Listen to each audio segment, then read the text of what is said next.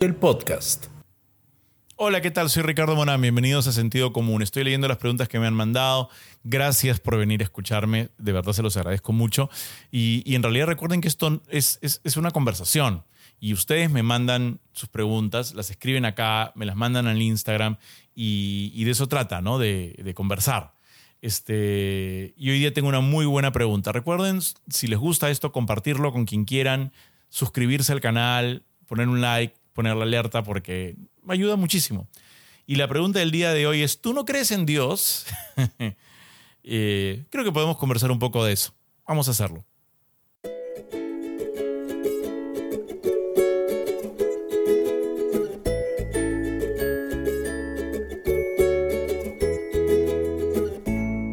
Y recuerda que al llegar a los 100.000 suscriptores, sortearemos un PlayStation 5 entre todos los suscritos que hayan hecho comentarios. Recuerda que tienes que estar suscrito y que tienes que haber hecho por lo menos un comentario. A más comentarios, más posibilidades de ganar. El tema de Dios. Qué complicado tema han escogido el día de hoy. A ver, si me preguntas hoy en día directamente, como me has preguntado aquí, ¿tú no crees en Dios? Mi respuesta es no, yo no creo en Dios. Creo que vamos a ser un poco más específicos, ¿ya? Porque, sí, para el bien de la discusión. ¿Tú no crees en Dios? No, no es que yo no crea en Dios. Yo no tengo ninguna evidencia de la existencia de ningún ser divino. ¿Eso quiere decir que no existen? No lo sé, pero hasta donde yo conozco no hay ninguna evidencia, ninguna evidencia en absoluto. Una evidencia sería una prueba que aparezca y hable, ¿no? Algo así, no sé. Pero no, no como no tengo ninguna, no tengo nada en qué creer. Mucha gente se maravilla de esto, se sorprende, ¿no? Y, tiene un poquito que ver con la mentalidad un poco cerrada que tenemos en nuestro país, que no conocemos que en el mundo eh, lo que nosotros creemos no necesariamente es lo común, ¿no? De hecho, en el Perú, la fe católica, la evangélica, digamos que son las, la mayoría, las más populares. Entonces, todo el mundo tiende a pensar que todo el mundo es así y que esa es la verdad y que eso es lo que es. Y basta hurgar un poco para darse cuenta que en todos lados es diferente. Hay cerca de 2.000 eh, religiones o fes distintas eh, en el mundo. 2.000. 2.000. Y las costumbres, que aquí parecen ser como ceremonias intactas e inviolables como el bautismo, la primera comunión, la confirmación, el matrimonio por la iglesia, el, este, el velatorio, los santos óleos, los sacramentos, todo eso. En otras partes del mundo a veces hay gente que ni tiene idea qué cosas son. Eh, y, o tienen costumbres completamente diferentes. Eh, y basta con salir un poquito, y ni siquiera salir, basta con revisar un poquito, leer un poquito, indagar un poquito. Google es tu amigo para descubrir eso. Creo, ahora, esto no siempre fue así. Yo nací en una familia católica. Mi mamá más practicante, mi papá cero. Y conforme pasaron los años se fue sincerando y finalmente se volvió más ateo que nadie.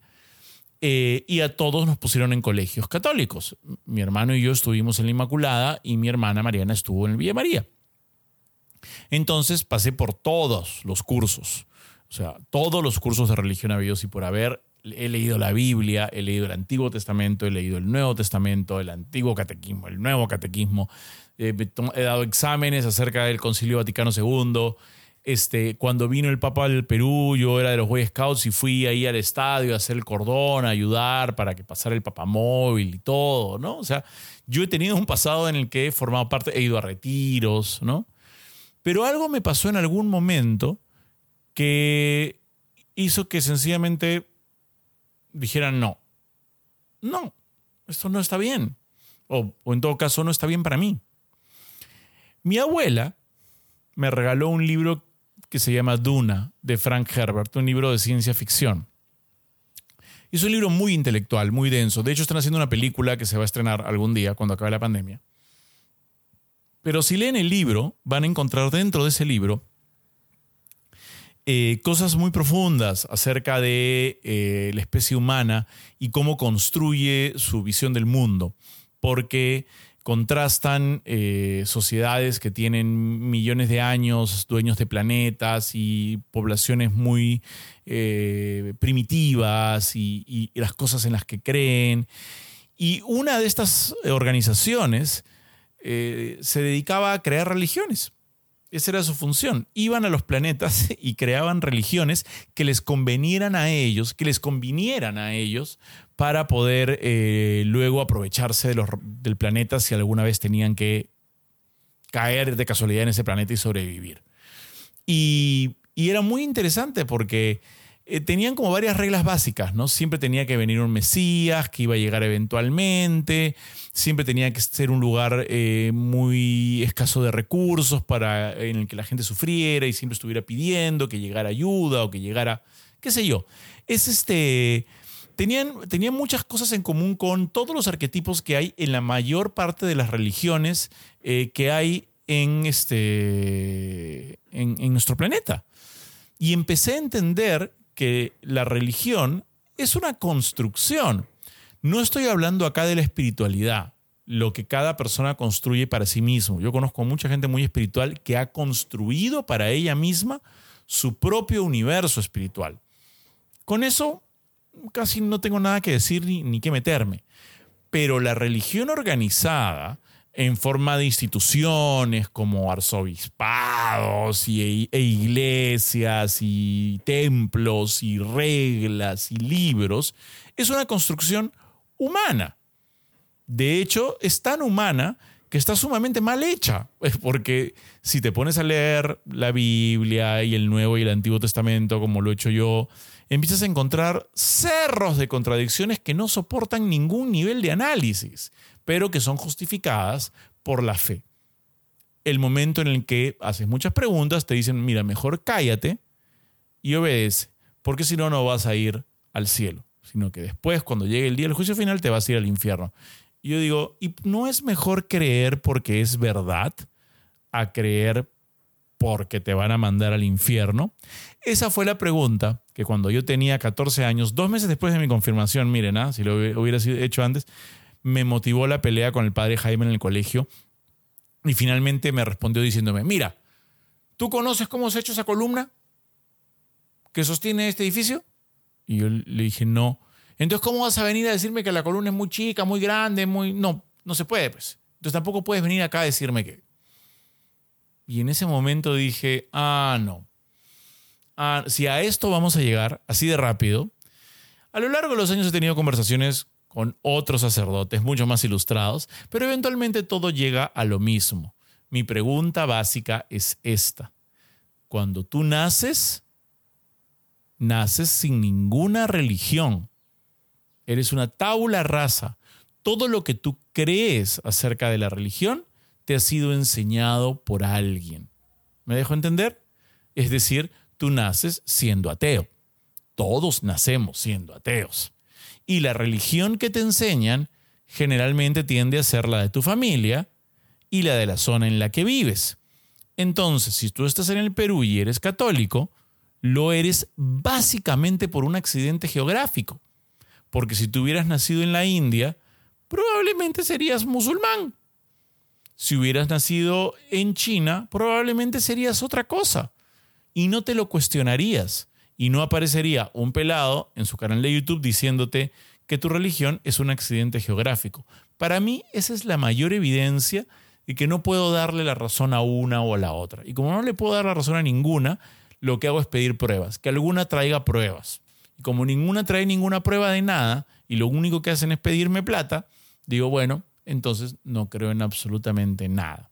Y eso me libera de algo muy importante, la muerte la mayoría de las personas, o una buena parte de las personas, o bueno, algunas personas ya estoy, han relacionado su creencia religiosa con una, eh, con una aspiración de que esta vida no les basta, de que tiene que haber una vida futura en la cual se van a encontrar con sus seres queridos y no van a tener ninguno de los problemas que tienen en esta de acá. Eso yo siempre digo que es como una especie de compra en cuotas al revés. ¿Has visto? Que uno este, compras, compras tu licoextractor y luego vas pagando en 10 cuotas. Y la religión es algo así como la vida eterna es el licoextractor, pero tú tienes que pagar las cuotas en esta vida. Entonces pagas las cuotas en esta vida y cuando terminas de pagar te mueres y ahí te dan el licoextractor. No, pues yo quiero mi licoextractor ahora. Yo quiero vivir la vida ahora. Y yo prefiero vivir la vida pensando que es la única. Y que cuando uno muere, se apaga el foco, se apaga la luz y se acabó. ¿Por qué? ¿Por qué prefiero creer eso? Porque hace que esto sea importante, que esta conversación sea importante. Hace que ese sunset, que esa puesta de sol que saliste a ver sea importante. Hace que el abrazo de mi hija ayer en la noche que estábamos viendo televisión sea importante. Hace que cada segundo que pasa sobre este planeta hace, que cada conversación con cada persona, hace que cada amigo, hace que cada instante con cada pariente, hace que cada trabajo que da fruto y cada trabajo que no lo da y te enseña una lección, hace que todo se vuelva importantísimo, porque son los únicos.